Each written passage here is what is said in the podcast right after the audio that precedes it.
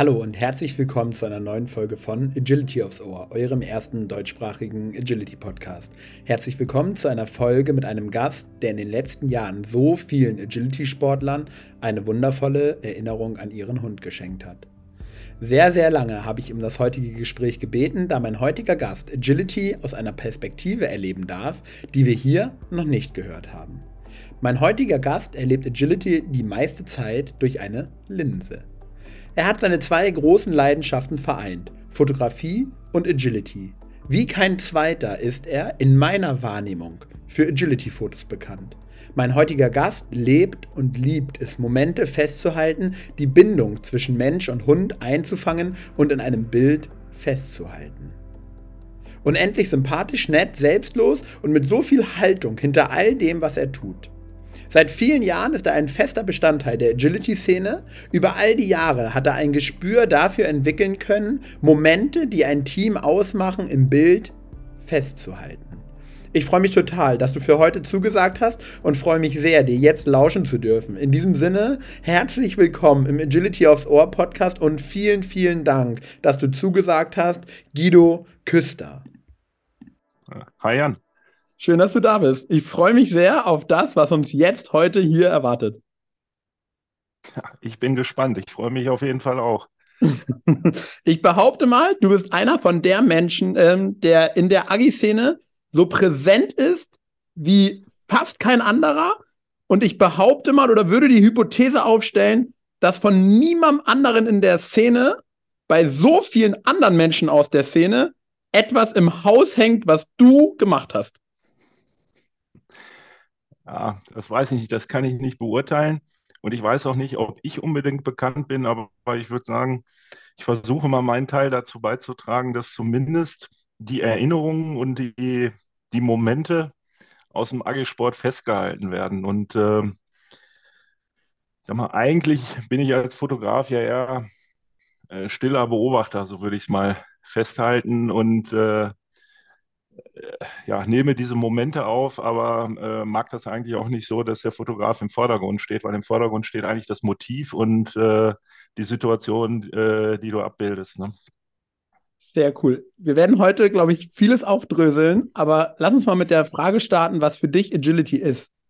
Agility ist für mich äh, persönlich erstmal Passion, es ist Leidenschaft und ähm, es ist für mich brutaler Ausgleich vom Job. Also ich ähm, habe momentan keinen aktiven Hund im, im Turniergeschehen. Das hat diverse Gründe, äh, aber ich bin mit dem Hund äh, zweimal in der Woche beim Training und ich genieße das einfach raus aus dem Alltag, voller Fokus, volle Konzentration. Das ist für mich einfach Stressabbau pur und es ist einfach auch Spaß pur. Cool. Und starten wir mit der zweiten ganz großen Frage. Was ist Fotografie für dich? Oh, Fotografie ist ähm, Leidenschaft, ist, ähm, ist einfach äh, ähnlich wie beim Agi. Ähm, für mich Fokus ist die Möglichkeit, Content zu generieren.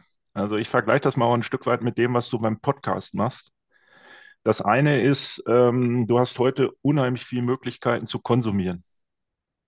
Du kannst äh, Fernsehen gucken, du kannst YouTube gucken, äh, Instagram, whatever. Ja, das ist ähm, Konsumieren und ich glaube, dass ich persönlich als Mensch einfach Bock habe, kreativ zu sein. Und äh, das willst du eben nicht nur im Job machen, sondern vielleicht auch mal Dinge tun äh, im privaten Umfeld, die dir Spaß machen. Und wenn du das irgendwie noch verknüpfen kannst, äh, dass du Feedback bekommst, dass andere sagen, okay, das ist echt cool. Äh, das ist echt äh, irgendwie ein Asset, ein, ein, ein, ein nettes Add-on, was eben anderen auch Erinnerungen bereitet. Da macht Fotografie total Spaß. Ne? Und ich bin so ein bisschen ähm, derjenige, der eigentlich bei der Fotografie überhaupt keinen Spaß hat an gestellten Themen. Ne? Also ich möchte dokumentieren, ich möchte die Realität dokumentieren. Ich habe auch mal von meinem Fotohändler irgendwie so eine Einladung bekommen zu einem Model-Shooting. Und wer das mal gemacht hat als Fotograf, der findet sich echt in so einer gekünstelten Welt statt, äh, wieder, ne? wo du merkst, das sind Emotionen gefaked, da ist jede Geste gefaked, in Anführungsstrichen. Nichts gegen die Fotografie, ich finde das auch cool und es hat auch Ästhetik und das hat auch Ausdruck.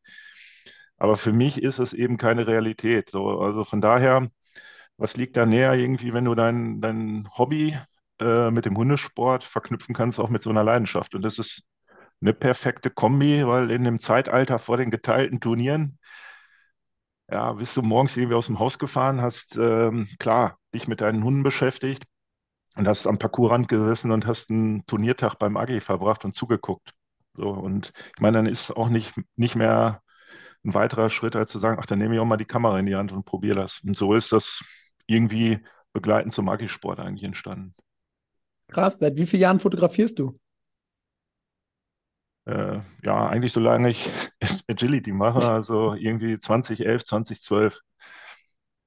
Was würdest du sagen, ist die große Herausforderung daran, ein gutes Agility-Bild zu machen? Wir können uns dann gerne im zweiten Schritt mal darüber unterhalten, was überhaupt aus deiner Sicht ein gutes Agility-Bild ist. Mhm. Also ich persönlich glaube ja, dass ein, ähm, erstmal ein gutes Bild, äh, äh, Agility-Bild ist, dass es am Ende beim Betrachter eine gewisse Emotion erzeugt. Eine gewisse Erinnerung an einen besonderen Moment.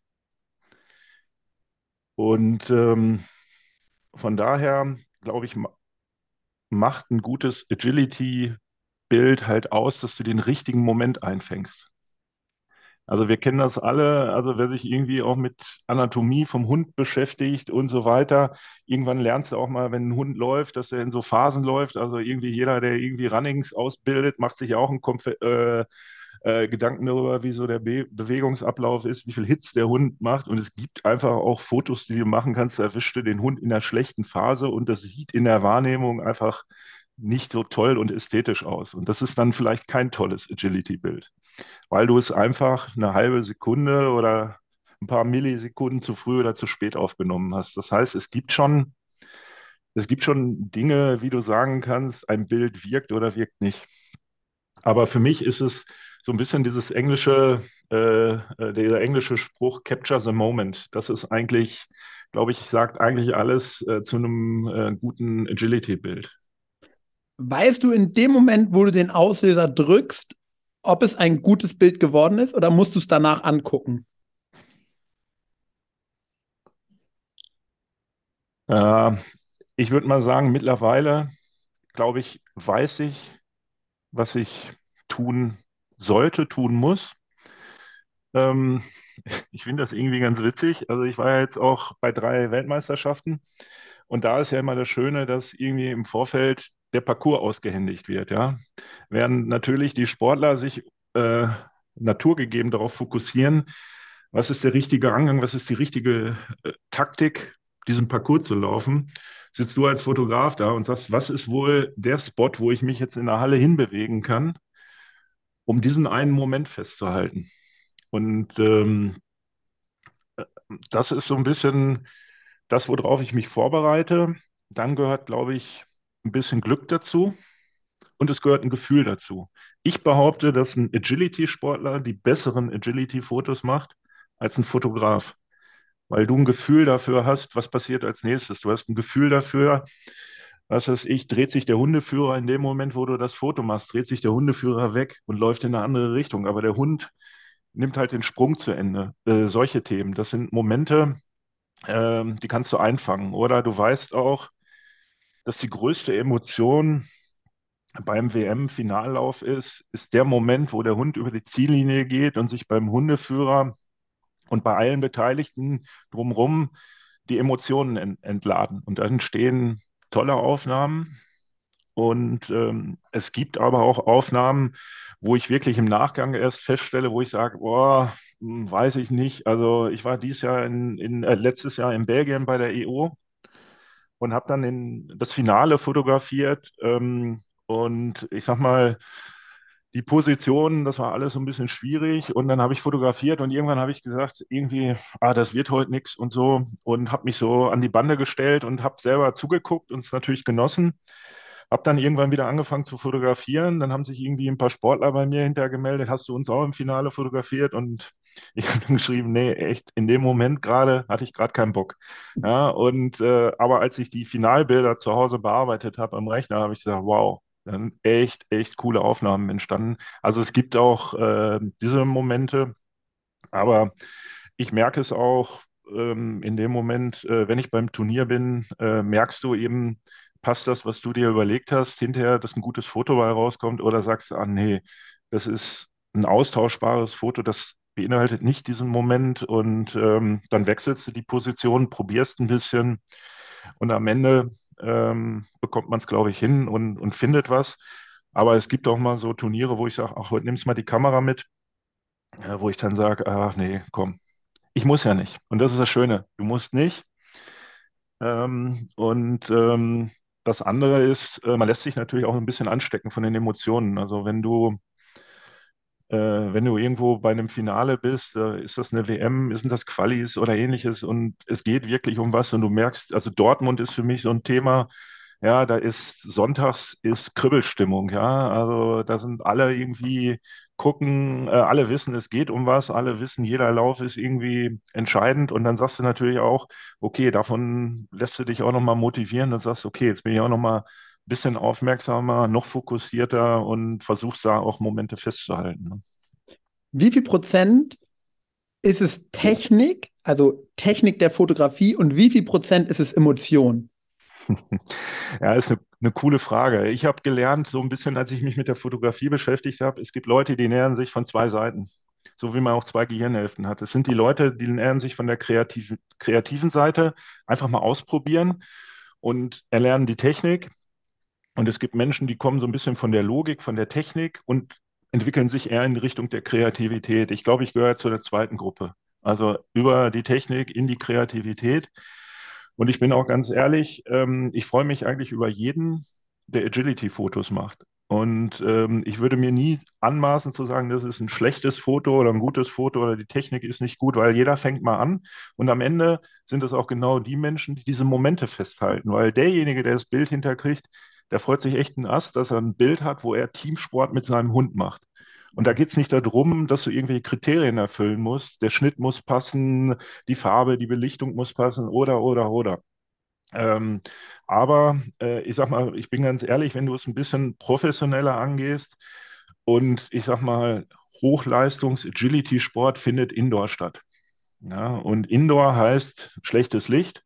Und wenn du gegen schlechtes Licht ankämpfen willst, dann ist Technik und Equipment notwendig. Das kostet Geld, aber macht sich auch bemerkbar und macht am Ende auch den Unterschied zwischen einem Foto, was richtig geil wirkt, und ähm, ein Foto, wo du sagst, das ist besonders, oder es ist ein Foto, das, ich sag mal, das ist Durchschnitt. Und ähm, von daher spielt da Technik eine Rolle. Ich glaube aber, wenn du Outdoor fotografierst, wo du gutes Licht hast, ist die Technik untergeordnet, da kommt es wirklich auf das Auge, auf das Gefühl an. Aber wenn du einen Hund fotografieren willst, der aus dem Tunnel kommt, dann weißt du, wenn du Agility-Sportler bist, du weißt, wenn der Hund da reingeht, du hörst die Geräusche und du weißt exakt, wann er da rauskommen wird. Und jemand, der den Sport nicht kennt, der weiß das nicht. Ja, und das sind so, so, die, so die Momente, wo ich sage, Technik ist nicht alles, aber da, wo professioneller Hundesport äh, indoor durchgeführt wird, äh, geht es nur mit brutaler Technik. Also ich habe äh, selber, bin ich auch mitgelaufen in Kreuth, äh, die deutsche Meisterschaften und äh, die Festhalle in Kreuth, die, alles cool vom Sport, aber das Licht ist super gruselig dunkel da. Und da denkst du echt, du fotografierst irgendwie in der Nacht, aber mit Technik kriegst du das auch hin, von solchen Events eben auch Bilder zu liefern. Und ich sag mal, das ist so ein Stück weit ein bisschen Passion auch von mir, zu sagen, ich kriege das hin und ich kriege es auch hin. Das, was ich, ich selber habe, durch die örtliche Nähe ist mein Trainingsstützpunkt eher hier die Hundesportakademie Westfalen von Thomas und äh, Moni Behrendt. Die Halle ist vom Licht auch nicht gut, aber ich habe einen Weg gefunden, damit umzugehen. Ne? Und ähm, ja, also Technik gehört dazu. Und äh, wenn du zur WM fährst, äh, etc., brauchst du auch ein bisschen Technik äh, und hinterher brauchst du auch Technik in der Nachbearbeitung. Also ich bin jemand, ähm, der auch sehr viel Wert drauf legt, dass die Bilder, die ich aus der Hand gebe, die sind auch alle von mir bearbeitet. Jetzt nicht gefotoshoppt oder ähnliches, aber ich gucke nochmal auf den Schnitt. Ich, ich mag das nicht, wenn irgendwie der Sprung, die Stange irgendwie schief im Bild ist und so weiter. Und das kannst du einfach bei, bei Actionfotografie nicht vermeiden, dass hier sowas passiert. Ne? Ja, und dann bearbeitest du die halt nach. Das muss nicht sein, aber das ist mein persönlicher Anspruch, das ist auch mein Stil. Und Jetzt hast du eben was ganz Wichtiges gesagt, denn das ist, also du hast eben gesagt, für den Sportler ist dieses Bild richtig was wert, weil es mit einer Erinnerung verbunden ist. Und wenn ich durch Facebook scroll, lese ich immer wieder, ey, danke Guido, ich habe so lange auf so ein Bild gewartet. Also man hat schon fast das Gefühl, dass es so ein Ritterschlag ist, wenn man ein Bild von dem Guido Küster dann bekommt. Wie nimmst du das wahr? Ja, also ich nehme das auch wahr und bin dann eher so ein bisschen peinlich berührt, sag ich mal, weil ich, ähm, ähm weil ich glaube, dass äh, es in der Agility-Szene eben viele Menschen gibt, die irgendwie da auch so ein bisschen die Passion entwickelt haben, ähm, wir haben, wir haben in, in den letzten Jahren, hier war der Alex Bereuter, der war auch echt mega aktiv. Alex, ich meine, ist selbst kein Hundesportler, seine Frau ist Hundesportlerin. Und ich fand das mega. Und ich fand das auch immer mega, dass Alex auch irgendwie so den Anspruch hatte, wenn du den mal Mehrtagesturnier ähm, ähm, getroffen hast, der hat halt alle Klassen durchfotografiert. Und er hat einfach auch nur Bock gehabt, den Leuten irgendwie eine Freude zu machen. Und seine Bilder sind auch mega. Und ich finde, jeder, äh, jeder hat äh, Fotograf, der es macht, macht gute Bilder. Was du vielleicht meinst, das ist, hm, glaube ich, etwas, das ist egal, ob du das im Sport machst, ob du, ob du Musik machst, etc. Irgendwann kommst du zu dem Punkt, was ist mein Stil? Was ist so ein bisschen meine Handschrift? Und ich glaube, dass ich es über die Jahre geschafft habe, eine Bildsprache zu erzeugen, die zumindest ist das mein Anspruch, ob das so ist, müssen andere beurteilen, aber sie soll so ein bisschen konsistent sein. Und sie hat auch einen Qualitätsanspruch. Bei mir gibt es auch viele Fotos, äh, wo wahrscheinlich Hundeführer sagen würden, danke, danke, aber ich sage, nee, echt, das geht bei mir hier nicht. Äh, das ist nicht mein, mein Qualitätsanspruch, den ich an mich selber definiere. Das Bild lasse ich weg. Ja, oder es gibt auch viele Bilder, die es gar nicht in die Öffentlichkeit geschafft haben, die ich eher über private Kanäle äh, teile, weil ich weiß, der Hundeführer, also ich, das passiert, ja. Ähm, ich meine, das passiert mir auch beim Sport, ähm, weil äh, du hast auch mal eine Gesichtsentgleisung, ja. Das bleibt, bleibt einfach nicht aus, sieht dann einfach doof aus, ja. Und dann willst du so ein Bild nicht veröffentlichen, oder? Ich habe auch so Situationen, da greife ich auch zum Photoshop, wenn äh, irgendwie jemanden irgendwie das T-Shirt hochrutscht und du guckst irgendwie auf den nackten Rücken, ja, dann nimmst du mal Photoshop mit einem Pinsel und malst das eben auch schwarz, dass das nicht so auffällt oder ähnliche Dinge, ne? So, aber generell wie gesagt, versuche ich irgendwie eine Bildsprache zu finden, äh, die auch einen Wiedererkennungswert hat. Und es ist, glaube ich, so ein bisschen das, ähm, was über die Jahre eine gewisse Konsistenz und, und Kontinuität hat. Ich glaube, man entwickelt sich auch weiter. Ja, und das ist so ein bisschen ja, die Art und Weise, wie ich Fotografie äh, liebe und, und wie ich die auch auslebe, mit einem gewissen Hang, ich will nicht sagen zum Perfektionismus, aber zu einem persönlichen Stil und einem Anspruch an mich selbst. Und das scheint eben Menschen auch zu gefallen. Damit scheint man Menschen auch eine Freude machen zu können. Ja, und es gibt eben auch so, so ein paar emotionale Momente. Ich habe, ähm, wenn ich zu einer WM fahre, komme ich irgendwie mit 50.000 Bildern nach Hause. Ja? Also, weil du machst Bilder in Bewegung als Sportfotograf. Das heißt, du drückst auf die Kamera und ähm, mein Stil, ich weiß, andere machen das eben ein bisschen anders die macht halt eine Serienbildaufnahme, ja. Und das brauchst du auch, um die exakte Phase entsprechend einzufangen. Und dann fängst du an, Bilder zu sortieren. Und ich mache das als Hobby.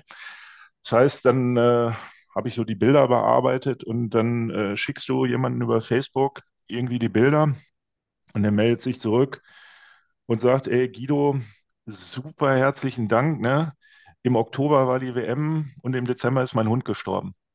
Und das ist echt so eine geile Erinnerung. Du hast mir so eine Freude gemacht. Und das sind so die, ja, so ein paar Schlüsselmomente, wo du sagst, echt cool. Also das nimmt dich erstmal mit, klar, macht dich das auch betroffen, aber auf der anderen Seite sagst du, ey, da hast du mal mitten ins Herz getroffen. Richtig, richtig gut. Ja. Und, äh, da, und ich finde es halt nett, wenn, wenn, wenn Leute äh, eben auch Feedback geben, so positives Feedback äh, geben. Ich glaube, das hat ja jeder im Leben. Äh, positives Feedback ist Bestätigung. Und ähm, wie gesagt, das ist ein Prozess über zehn Jahre, wo ich, glaube ich, sage heute, ich habe so meinen Stil gefunden. Ich weiß, ich fahre am Wochenende weg, äh, fotografiere das Turnier und äh, am Ende wird es Bilder geben in einer gewissen Konsistenz bei mir. Wie schaffst du es, genau diesen Moment dann einzufangen, der eben diese Geschichte erzählt, sodass der Hundeführer sich, also natürlich erkennt er sich wieder, weil er es optisch ist und er erkennt natürlich seinen Hund wieder, aber man sieht ja mehr als das Optische auf den Fotos. Mhm. Wie schaffst du das, genau diese Momente dann auch in der Auswahl auszuwählen, die es für den Hundeführer dann auch sind? Mhm. Ja, das ist eine gute Frage. Am Ende ist es eben auch ein bisschen Einschätzung von dem Sport. Also ich persönlich schätze Fotografen sehr, die sich auf das Porträt des Hundes beim Agility-Sport konzentrieren. Und die sind auch in der Lage, diesen Hund so super abzubilden. Und der ist so klar, auch in den Details und in den Ausprägungen. Und wo du sagst, wow, ist ein Hundeporträt. Mein Stil, und wie gesagt, das ist keine Bewertung, ich finde das großartig. Und das ist der Stil des Fotografen. Mein Stil ist, dass ich sage, Agility ist ein Teamsport. Und Agility lebt zwischen der Bindung zwischen Hundeführer ähm, und Hund. Und das heißt, mein Stil ist eigentlich, wo immer ich das eigentlich ermöglichen kann, dass du Mensch und Hund siehst. Und für mich ist ein gutes Bild, wenn du Momente erwischt, wo einfach die Connection zwischen beiden da ist. Also ich hatte, ich hatte dir ein, zwei Bilder gezeigt. Ich, ähm, ich denke so ein bisschen 2016 ähm, Agility Large Finale, als Anne äh, mit Ski Weltmeisterin geworden ist. Brutal schwerer Parcours, extrem hohe Dissrate. Anne läuft das Ding nach Hause und ich habe einen, für mich ist das so ein Signature-Bild, wo ich immer sage, okay, wenn mir jemand sagt, ich müsste mal irgendwie mein persönliches Portfolio zusammenstellen und ausdrucken, dann wäre das Bild dabei. Das ist Ski ähm, beim Running Context mit einer Foto noch auf der Zone. Äh, Anne nimmt Connection zum Hund auf, guckt, passt das alles? Und der Richter mit seinem strengen Blick, der da alle irgendwie auch mit dem brutal harten Kurs ins Diss hat laufen lassen. Ähm, das ist für mich so ein Bild, wo ich sage, da passt alles. Ja, da ist äh, auch der Richter äh, mit drin, der auch einen, einen Teil äh, hat und ähm, der dazu beiträgt. Das andere, ich habe noch eine andere Geschichte von einem Gast, der bei dir war. Du hattest Roland Kolenko mal bei dir. Und ähm, ich sag mal, Roland und ich, wir sind befreundet. Ähm, ich gehe auch äh, ab und zu, wenn er in Deutschland ist, zu, zu Trainingsseminaren bei ihm und ihm ist letztes Jahr ähm, sein, seine Emmy gestorben, sein, sein Hund.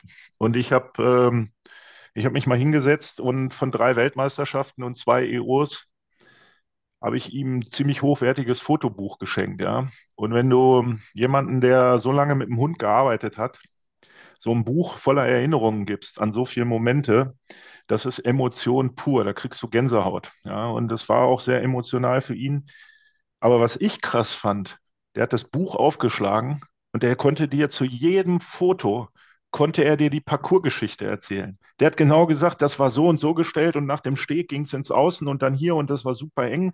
Und du sagst, wow, wow, du hast genau diese Erinnerung, die er hat mit dem Foto, hast du die wieder äh, rausgeholt und äh, sorgst dafür spezielle Momente. Ja? Und das sind so die Dinge, wo ich sage, ach, das äh, ist so mein kleiner Beitrag äh, mit meinen, ich sage mal, auch bescheidenen Agility-Kenntnissen oder Können, irgendwie auch dieser, ich nenne es immer ganz gerne, unsere Blase Agility eben einfach auch ein Stück weit zu bereichern und eine andere Perspektive rein äh, zu geben. Ne? Das ist auch der Grund, warum ich immer gerne meine Fotos eben auch zur Verfügung stelle. Ich stelle sie Martin zur Verfügung für die Agility Live äh, anderen Magazinen hier vom DVG Hundesport oder wer auch immer fragt, weil ich denke, es ist ein kleiner Beitrag, den ich leisten kann. Keine große Reichweite, aber bereichert irgendwie ein Stück weit auch, dass dieser Sport sich weiterentwickeln kann. Ich habe ja auch äh, ähm, ähm, äh, nochmal die Folge gehört, ähm, als es hier um das Thema äh, Moderation ging.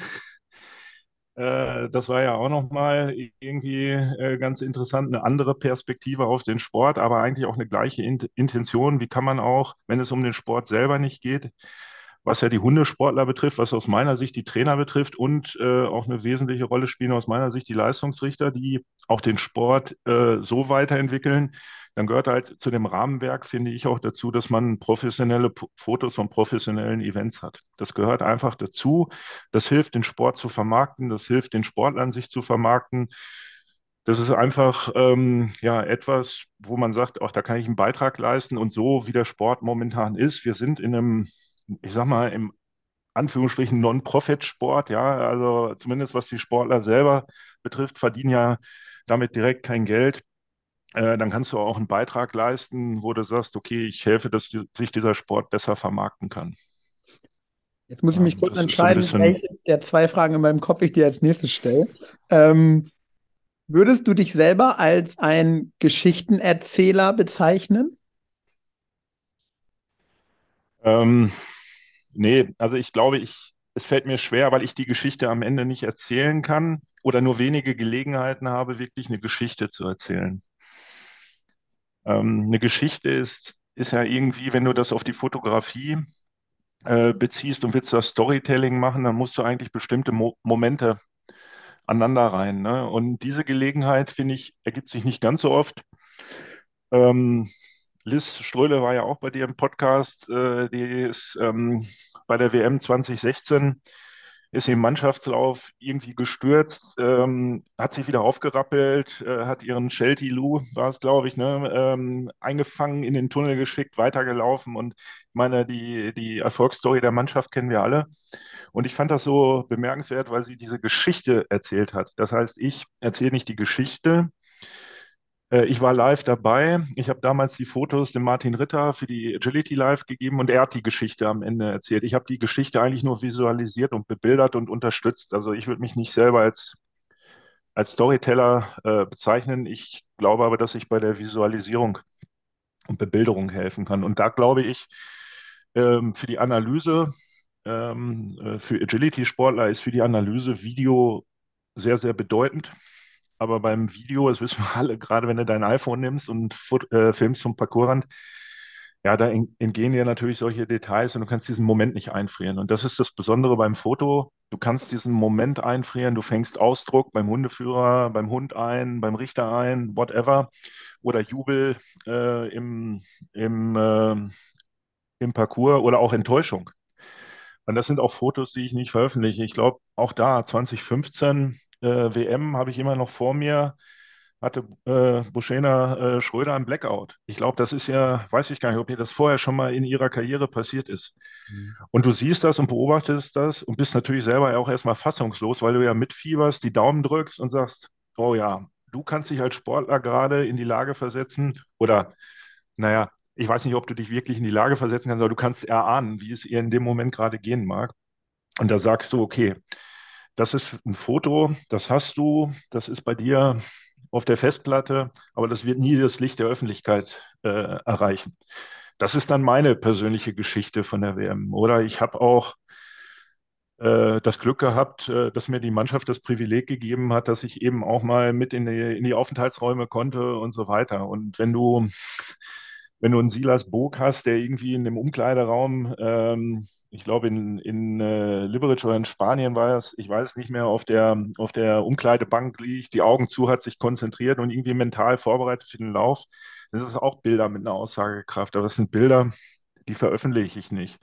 Ich habe auch viele, viele Fotos, ich sag mal, die nicht schön sind. Ähm, ich habe Fotos von, von Hunden, die verunglücken. Also gerade noch, als diese alten Reifen gab. Ja, ich habe einen Latschhund, der sich volle Kanne in so einem Reifen verfangen hat und das ganze Gestänge verbogen hat. Ja, und das habe ich in Einzelbildern angefangen. Da wird der schlecht und übel. Und dann sagst du, okay, sowas schicke ich vielleicht mal dem Hundeführer, dass er sich ein Bild machen kann.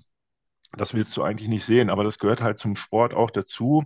Aber das sind dann halt auch Dinge, die sind halt privat. Oder was ich auch schön finde, so mehr und mehr auf Turnieren eben Kinder findest, die starten mit den Hunden. Ja, und es gibt einfach eine unausgesprochene Regel man veröffentlicht keine Fotos von Kindern, auch wenn Sport ist, ohne Erlaubnis der Eltern. Also schickt man die, wenn man die Kontaktdaten hat, den Eltern und dann ist auch fein. Es gibt einfach so ein paar Regeln und ein bisschen Anstand und das sollte man einfach auch befolgen. Und das trägt vielleicht auch so ein bisschen zu dem bei, was du gesagt hast, dass man gesagt hat, es gibt einen gewissen Stil. Ja. In dem Moment, in dem du diesen Moment einfrierst, kannst du ja noch nicht wissen, welche Tragweite der eventuell mal haben könnte.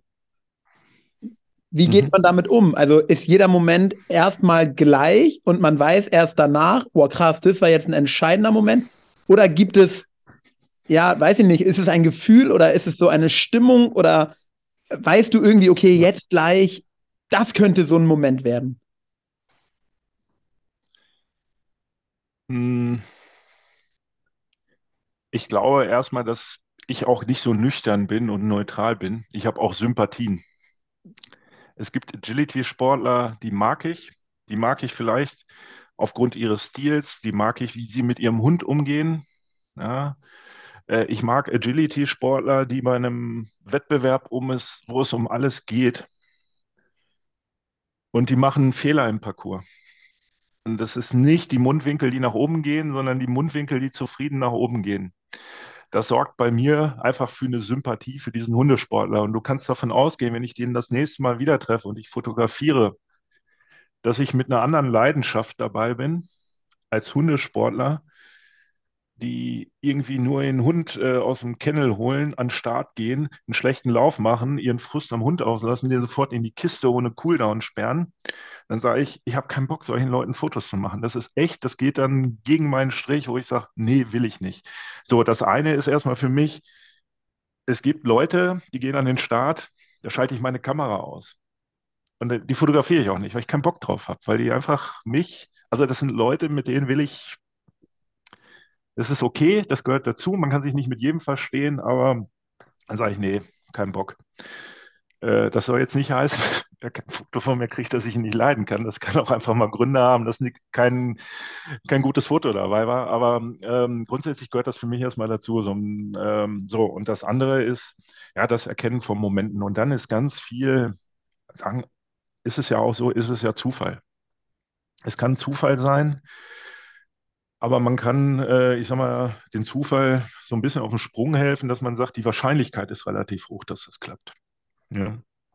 Es gibt halt diese kniffligen Szenen und, ähm, und ähm, was weiß ich, ich hatte, hatte dir das vorhin auch erzählt, ich hatte bei der WM äh, fotografiert, ähm, auch Italien, ähm, Agility Small Einzel äh, war auch Roland, Hündin ist läufig, geht als letzter an den Start und läuft irgendwie auf den dritten Platz. Es ist natürlich Zufall, dass er volle Kanne mit dem Hund ins Ziel läuft und über die Bande springt. Und der kleine Terrier springt über die Bande hinterher. Das ist ein Bild, ist ein besonderer Moment. Der funktioniert aber auch nur so, weil du sagst, okay, ich bin bereit für den Moment und ich fange den ein. Ja? Oder ähm, es gibt auch ein paar Fotos, über die ich mich persönlich auch sehr gefreut habe. Ähm, das ist, ähm, als Tobias äh, Weltmeister geworden ist. Und ähm, natürlich hat er, ist er auch überwältigt und äh, natürlich gibt es da äh, diese ganze Last von dir abfällt, du sowas erreicht hast, da rollt auch mal ein Tränchen. Das sind auch besondere Bilder, aber es sind auch Bilder, die stelle ich nicht in die Öffentlichkeit. Aber das ist für mich so ein bisschen aus der Beobachterperspektive, wo ich sage, das ist ein besonderes Bild, das findet auch einen Platz in meiner Galerie, aber das wird nie jemand in der Öffentlichkeit sehen. Und ich glaube, das ist so ein bisschen dieses Abwägen. Wo schaust du hin? Also, keine Ahnung, ich war jetzt bei der Goldrush, äh, übrigens eine super tolle Veranstaltung, die die Crew äh, vom HSZ da mal ähm, auf die Beine stellt. Selten wirklich so eine positive Atmosphäre da gespürt, äh, auch das Ganze drumherum.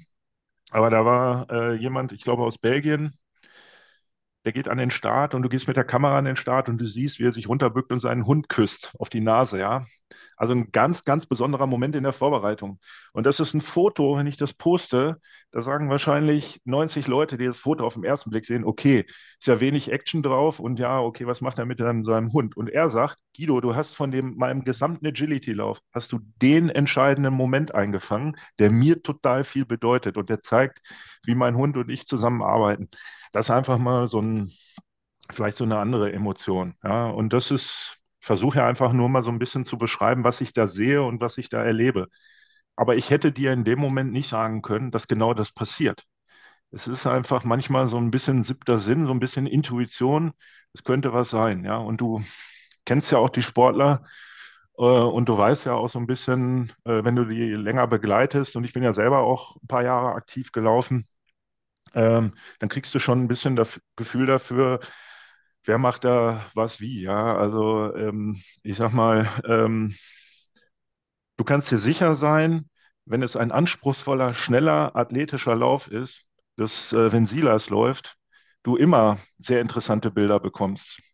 Weil es, glaube ich, keinen anderen Agility-Sportler gibt, der seinen Körper in so komische Positionen auch bewegen kann und der so extrem athletisch da halt rennt. Und wenn du das einfängst, dann kriegst du diese Athletik eben auch übersetzt in die Bilder. Ja? Und da kannst du dir, äh, wenn du dir bestimmte Stellen im Parcours aussiehst, wo du sagst, der wird jetzt wieder jedem zeigen, dass er da doch einen Franzosen reinkriegt. Und dann kannst du das auch eben fotografieren. Ja?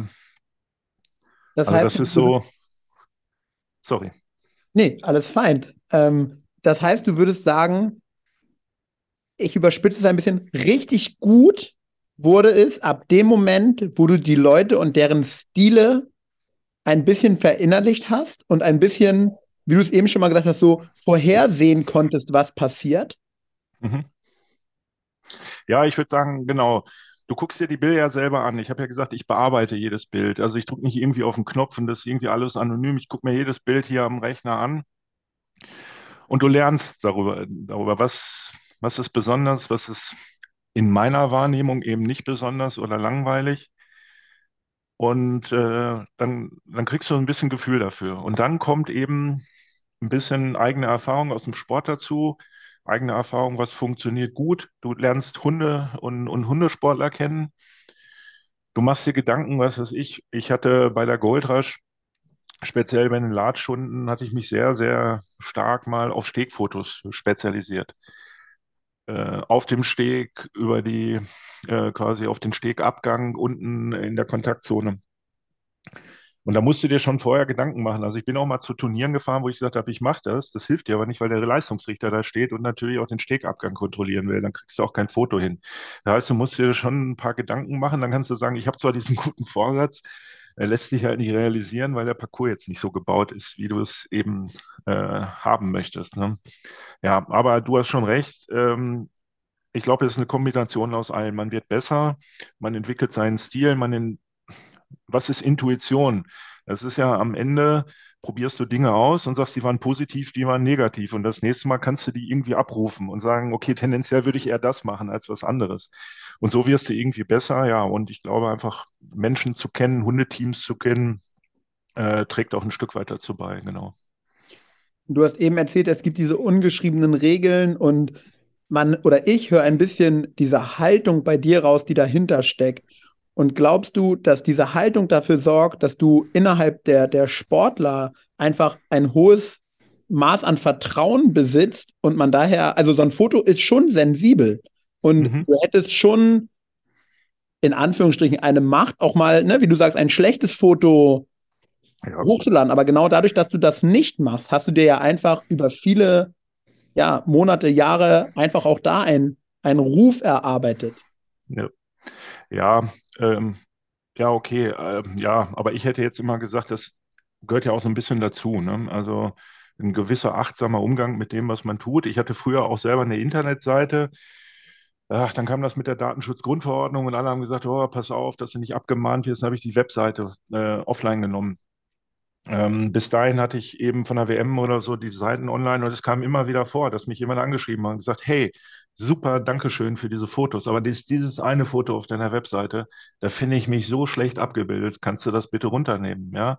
Ja, und dann äh, machst du das eben und das sorgt auch dafür, dass die Leute sagen, okay, der sagt nicht, hier, geh weg, was willst du, sondern äh, nimmt dich auch ernst und, und macht das dann, ne? Und ähm, ich glaube, das ist der Punkt. Der andere Punkt, der vielleicht ein bisschen dazu beiträgt. Ich bin halt sehr unkompliziert. Wie gesagt, ich mache das als Hobby.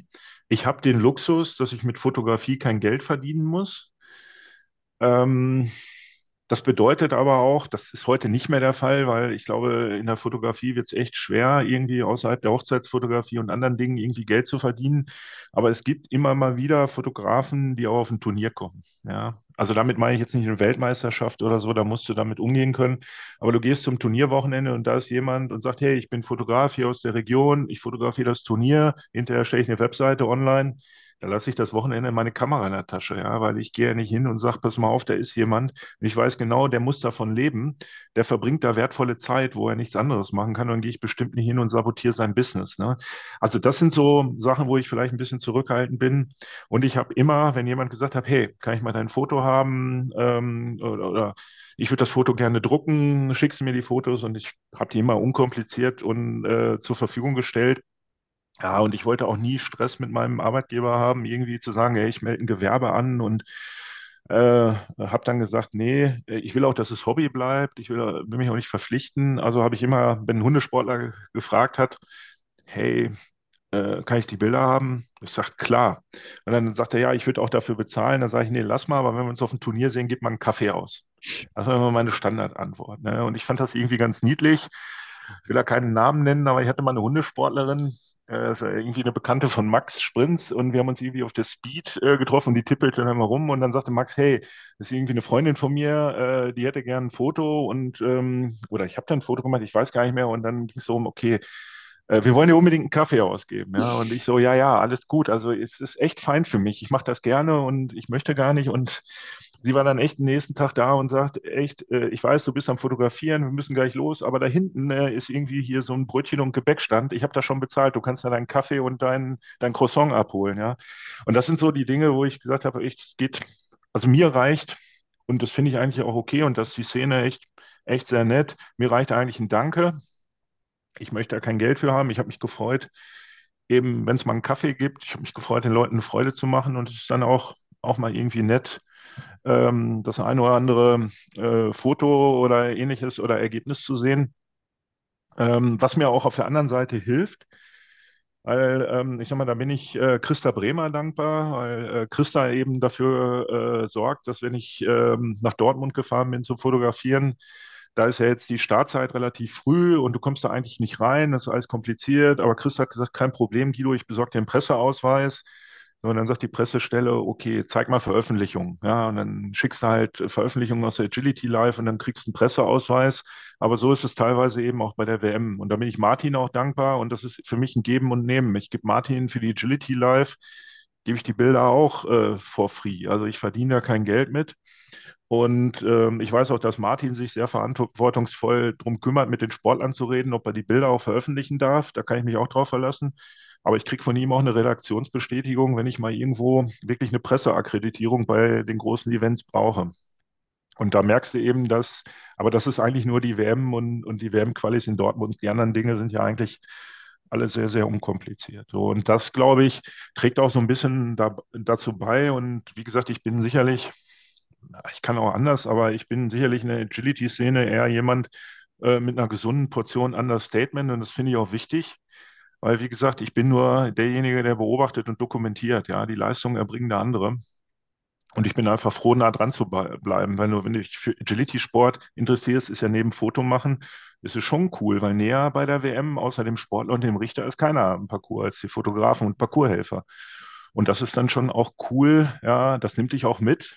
Und das begeistert dich auch. Und dann ziehst du auch vier Tage durch. Ne? Wie wird man dann Fotograf auf der WM? Ähm, zum einen musst du halt bereit sein, echt Geld zu investieren. Also mich hat es ja leider ähm, durch eine berufliche Reise äh, ein bisschen mit Covid erwischt. Das heißt, ich musste Österreich echt eine Woche vorher canceln. Ja, und das tut dann halt auch mal weh, ne? weil dann bleibst du auf den Flugkosten, äh, Teil der Hotelkosten, Mietwagen und so hängen. Das heißt, du musst dich erstmal komplett selber um alles kümmern, musst es auch bezahlen. Ähm, und Österreich war tatsächlich auch die erste WM, ähm, wo du für eine Fotografenlizenz auch Geld bezahlen musst. Also das hat dich schon erstmal 100 Euro gekostet, damit du äh, da fotografieren darfst. Nein. Ja, ja, genau. Aber es war Österreich, war das das erste Mal. Und ich kann es zum Teil ich auch. Ich muss kurz einhaken, Guido. Du bezahlst Geld dafür, ja. Um dann kostenfrei unserer Szene diese Fotos zur Verfügung zu stellen? Naja, du zahlst ja immer. Also ähm, äh, du musst ja irgendwie da hinkommen. Das heißt, du buchst einen Flug, du buchst einen Mietwagen oder ein Taxi, du hast die Hotelkosten. Ja klar, zahlst du was dafür. Aber das ist halt Hobby. Das meine ich halt. Ich fahre ja nicht dahin, um da irgendwie kostendeckend zu arbeiten und so weiter. Das hat ein bisschen was Und darum wirst du das nie tun, wenn du keinen Bezug zum Sport hast. Und ich bin ja nicht alleine. Fährst du zu der WM über die Jahre? Also ich glaube, einer der, der bekanntesten Agility-Fotografen, der aber einen anderen Stil hat, den ich sehr schätze, ist der Jukka aus Finnland. Äh, der ist eigentlich auf jedem Skandinavien-Event und der versucht auch bei jedem internationalen Event da zu sein. Und Jukka, mm, der hat einen Anspruch, den ich auch ziemlich cool finde, äh, den ich auch gerne machen würde, aber ich muss mich dann entscheiden, sage ich gleich was zu, aber er hat einen dokumentarischen Stil.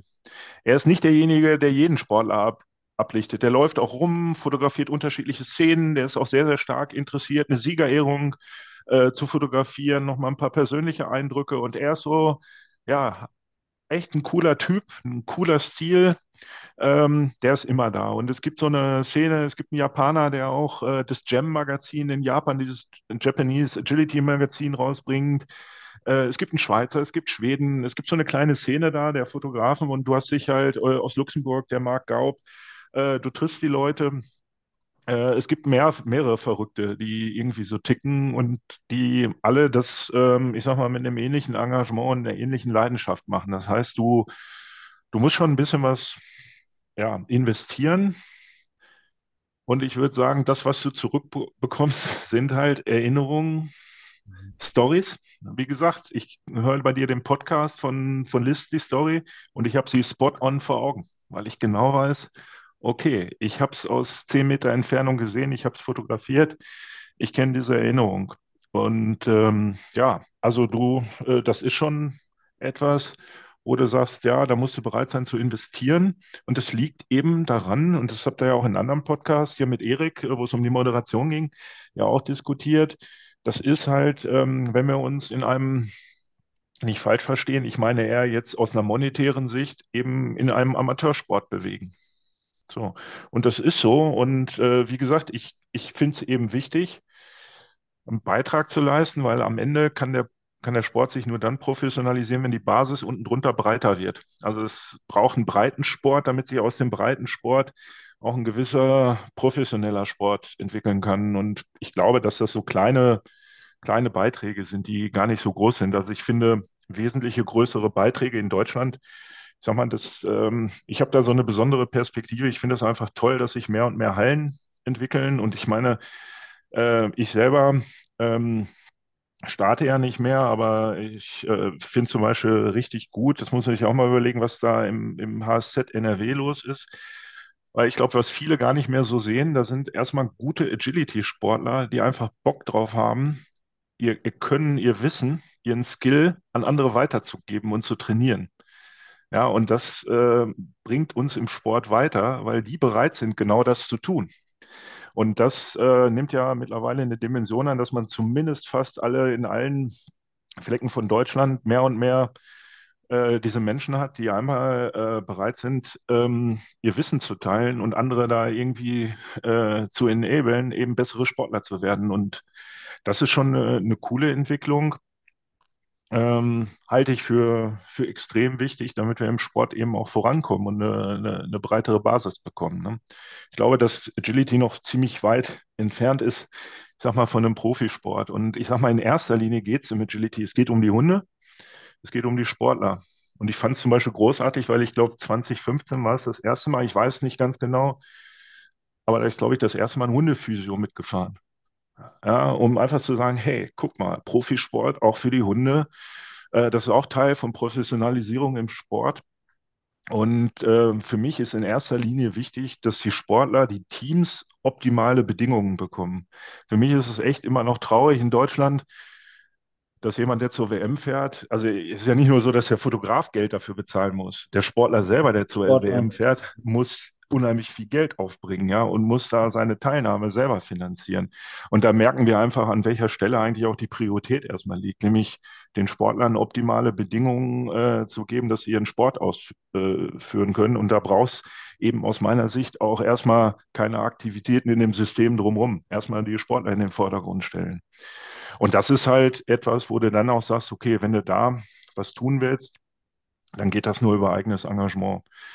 Da finde ich es eher dann nett, dass dir die Sportler oder die Organisationen helfen, äh, dich zu supporten, dass du auch wirklich ich sag mal, dann einen Presseausweis oder ähnliches, eine Akkreditierung bekommst, um das Ganze zu unterstützen. Ja. Jetzt bist du die Abfahrt gefahren und jetzt nutze ich das natürlich, weil ich es beim Erik auch genutzt habe und es mag, wenn wir aus einer anderen Perspektive über die Struktur im Agility sprechen. Was braucht es denn? Du hast eben gesagt, was es nicht braucht. Was braucht es denn, damit wir da hinkommen? Und wir bleiben mal bei diesem Uff. einen Beispiel, dass ein Sportler nicht mehr für seine WM-Teilnahme selber bezahlt. Ja, ich, ich glaube, am Ende brauchst du auch ein bisschen, ich bin da zu wenig, zu wenig in den Internas, aber ich sag mal, am Ende wird der Sportler auch von dem Verband ähm, geschickt.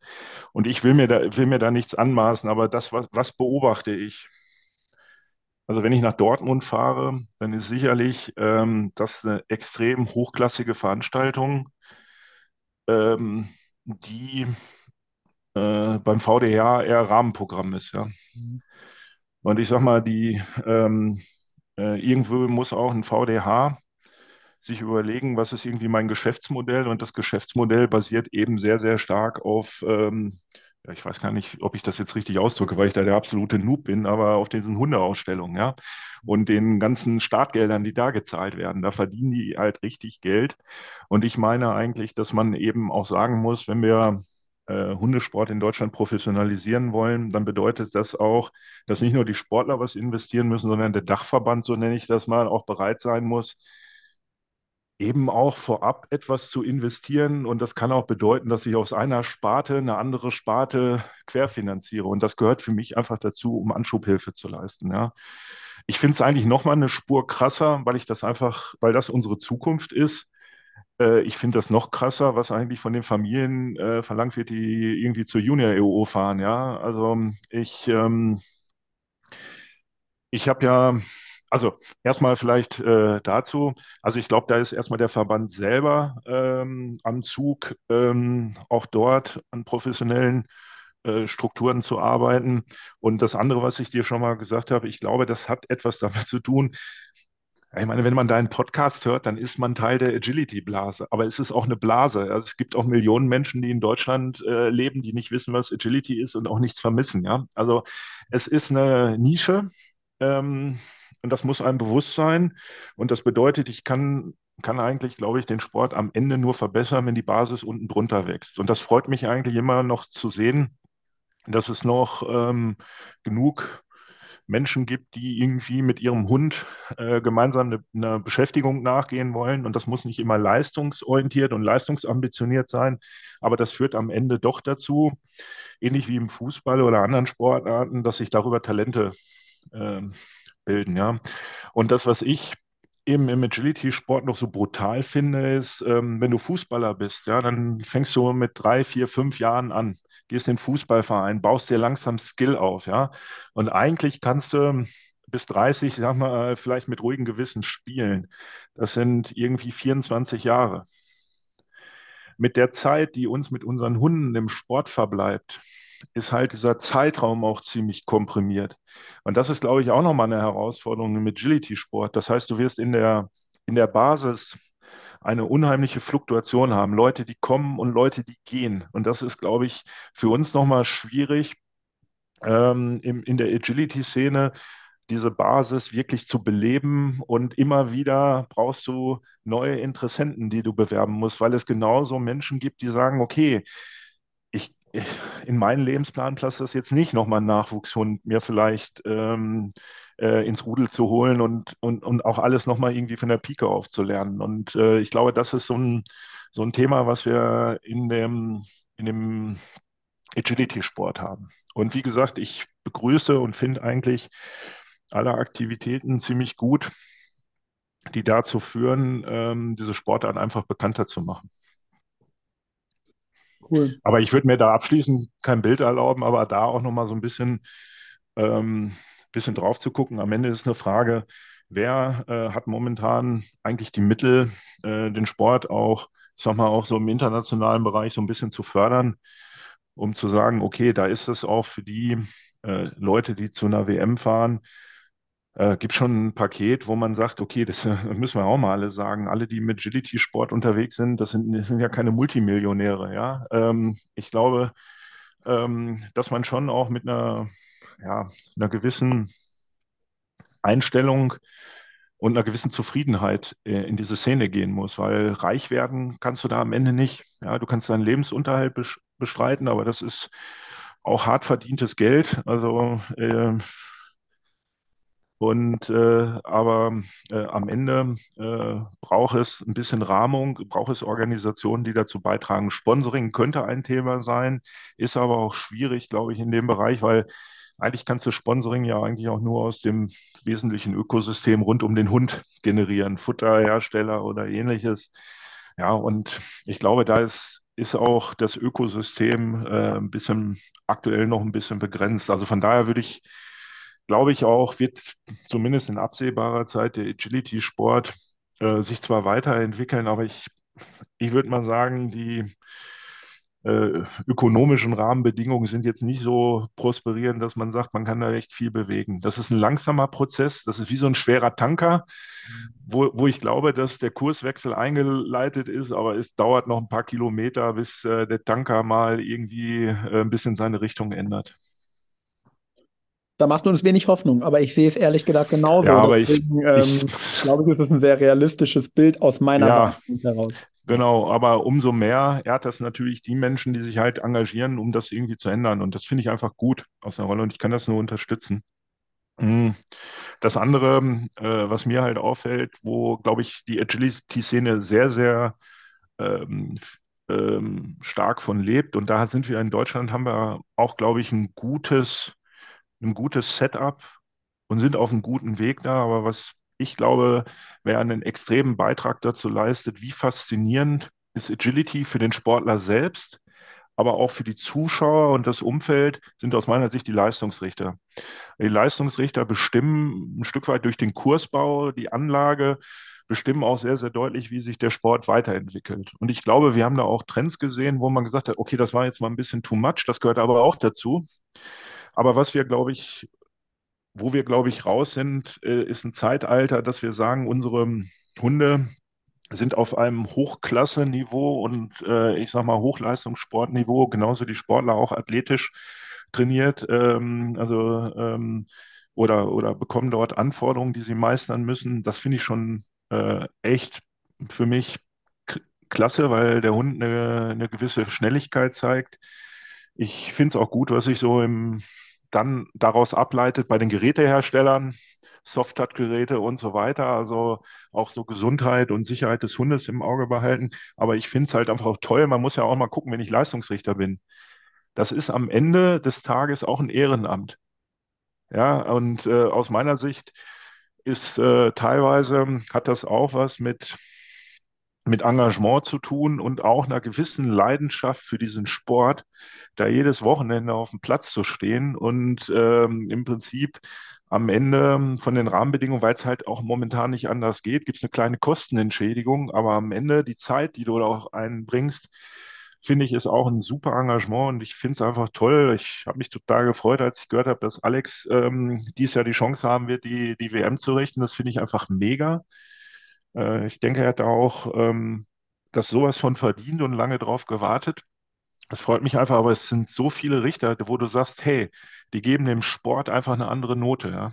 Und äh, ich glaube, das ist etwas, wo ich mir wünschen würde, dass wir da auch ein bisschen fortschrittlicher werden. Also wenn du Kreisklasse Schiedsrichter im Fußball bist, dann darfst du auch kein Bundesligaspiel pfeifen. Ja. Und das ist also so eine Analogie. Und wie gesagt, mir geht es nicht darum, irgendjemand vom Kopf zu stoßen. Aber für mich ist es so, so wie sich unsere Trainer weiterbilden, professionalisieren, so wie sich der Hundesport professionalisiert, so ist es auch wichtig, dass es eine Gruppe von Leistungsrichtern gibt oder auch bei den Leistungsrichtern eben eine, neben der Unterscheidung, dass es ein nationaler Richter oder internationaler Richter glaube ich, hat das auch viel zu tun, wie sieht Weiterbildung und Weiterentwicklung da aus. Und da bin ich einfach, da, da halte ich mich ähm, ähm, oder halte ich es mir immer damit, positiv zu denken und mich eher an den positiven Beispielen zu orientieren und zu sagen, hey, mehr davon, weil das ist einfach cool. Weil ich würde sagen, jetzt auch mal als Fotograf, hat auch hat etwas, äh, wenn du fotografierst, hat auch viel damit zu tun, dass du sagst, es muss für den Sportler auch attraktiv sein. Ähm, es muss für den Zuschauer attraktiv sein, sekundär. Es muss für den Hund gesund sein.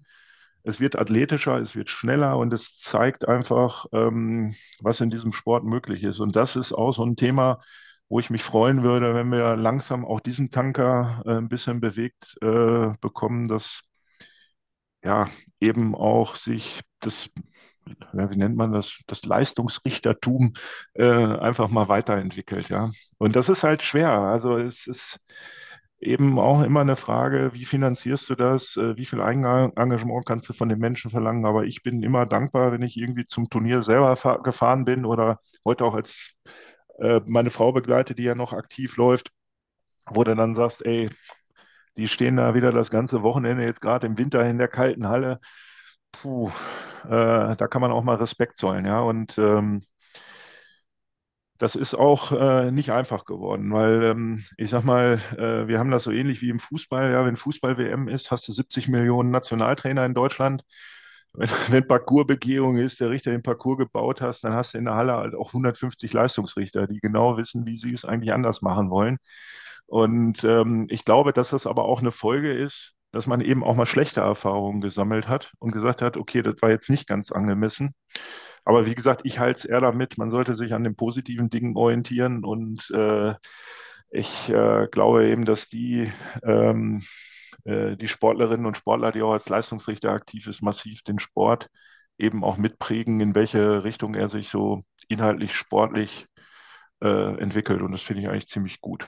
Und ich finde es eigentlich auch gut, ähm, weil Leistungsrichter ist auch immer so eine, ich war jetzt äh, beim, im letzten Jahr nur dabei bei der EO oder bei, bei der Goldrush.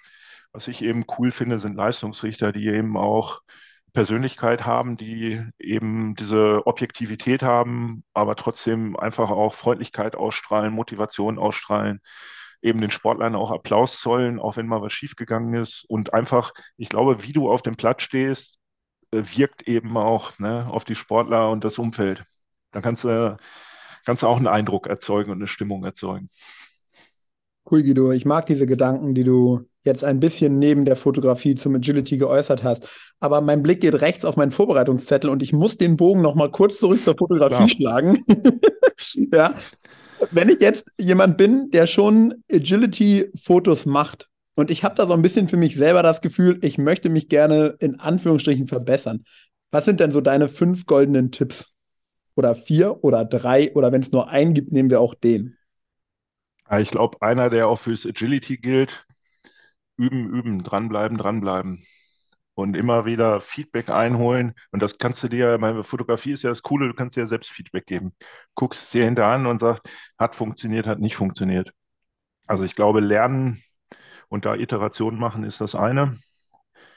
Ähm, das zweite ist, glaube ich, ähm, ja, einfach ähm, Fragen. Also mich kann man auch fragen. Äh, man kann mich auch mal anchatten und sagen, hast du mal Zeit? Jetzt äh, durch die Corona-Zeit sind wir ja auch alle irgendwie gewöhnt, mal irgendwie auch mal einen Videocall zu machen oder ähnliches. Und einfach mal zu sagen, okay, hast du mal einen Tipp für mich? Ich komme da nicht weiter. Das ist ein Thema. Das zweite Thema, äh, das dritte Thema ist, ähm, was ich auch manchmal mache, kommt nicht oft vor, aber auch ab und zu, dass mir Leute mal ein Foto schicken und sagen, gib mir mal deine Meinung dazu. Und das ist dann auch wichtig, eine Rückmeldung zu geben, dass derjenige auch was damit anfangen kann. Ja, also nicht nur zu sagen, hey, ist irgendwie ein tolles Foto. Und dann sagt er, okay, super, aber warum ist das toll? Und dann erklärst du dem das. Es gibt einfach auch so ein paar goldene Regeln in der Fotografie. Ja. Ähm, es gibt, es gibt Techniken wie vom Bildaufbau. Es ist halt einfach äh, wissenschaftlich erwiesen. Die Drittelregel ist so ein Thema.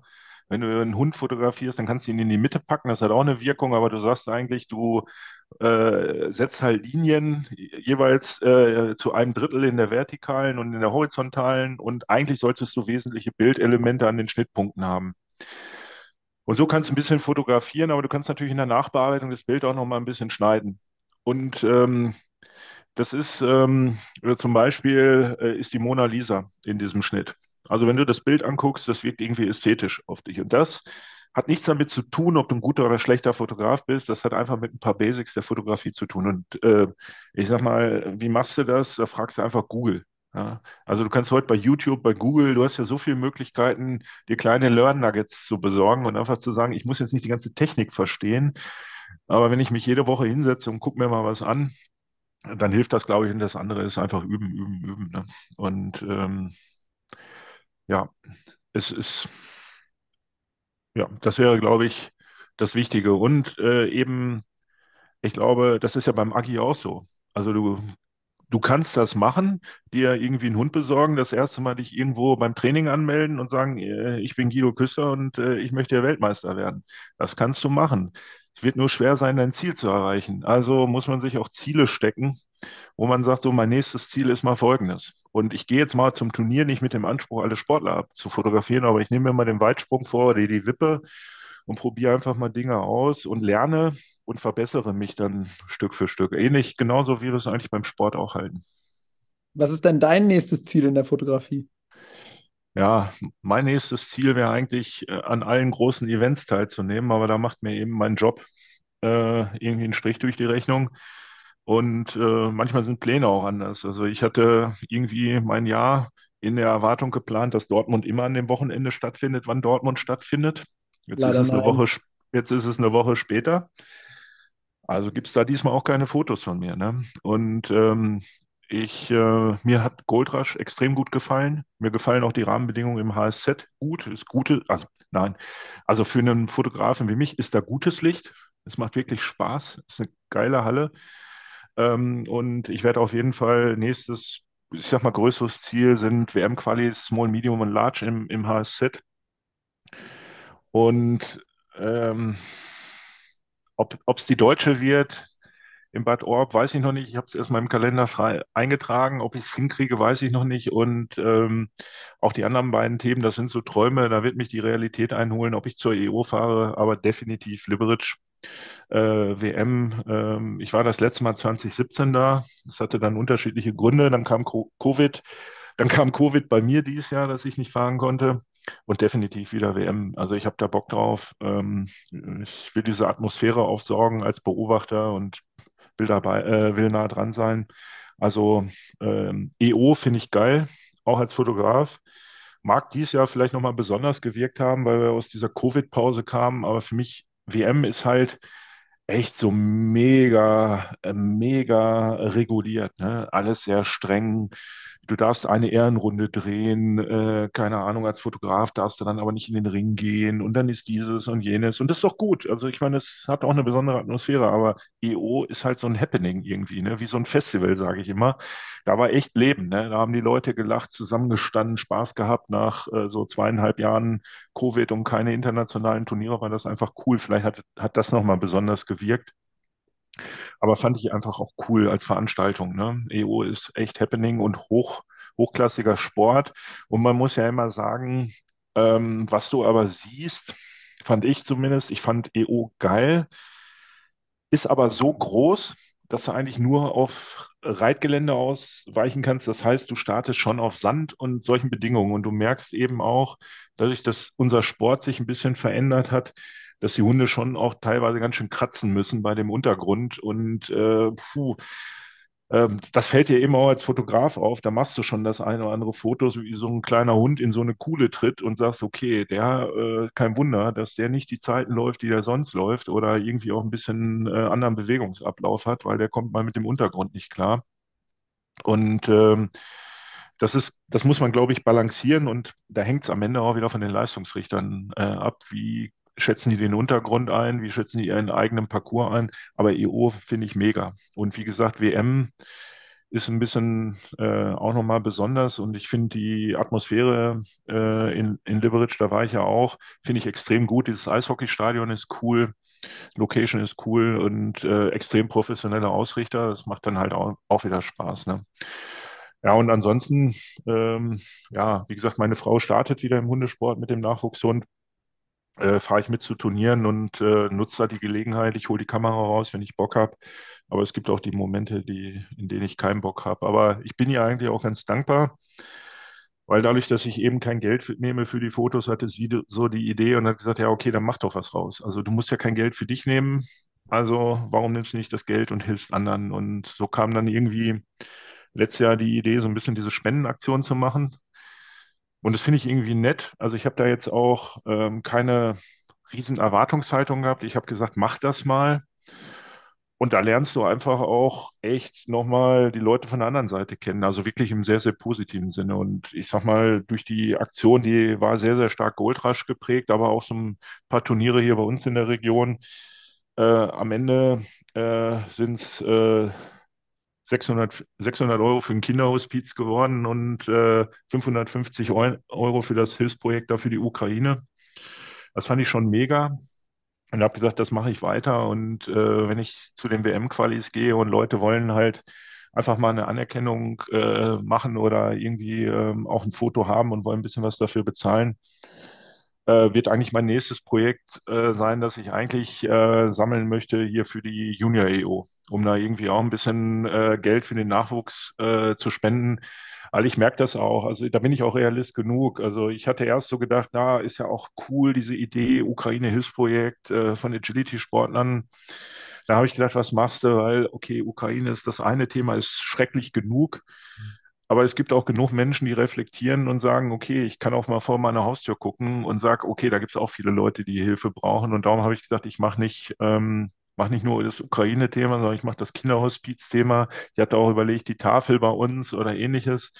Und da habe ich gesagt, okay, aber irgendwie wäre es ja auch cool, wenn du einen Rückfluss in die Szene wieder selbst hättest. Und wer hat da eigentlich mal, ich sag mal, den größten Bedarf? Dann sind es eigentlich für Familien, die ja selber mit müssen, äh, was heißt mit müssen, aber natürlich ihre Kinder auch begleiten und, und auch begleiten sollen und müssen irgendwie, jetzt ist glaube ich England, ne, Flüge oder Zug oder whatever, Fähre nach England und das kostet auch Geld und ähm, ich sag mal, du kannst nicht voraussetzen, dass jede Familie irgendwie das Geld aufwenden kann. Und wenn ich einen kleinen Beitrag leisten kann, um zu sagen, hey, da kommt ein bisschen Support raus, glaube ich auch, sagt man auch in der Agility-Szene, hey, und wie gesagt, es geht hier nicht um Riesensummen. Es ist auch cool, wenn einer sagt, hey, ich nehme PayPal, hier hast du zwei Euro oder hier hast du einen Fünfer.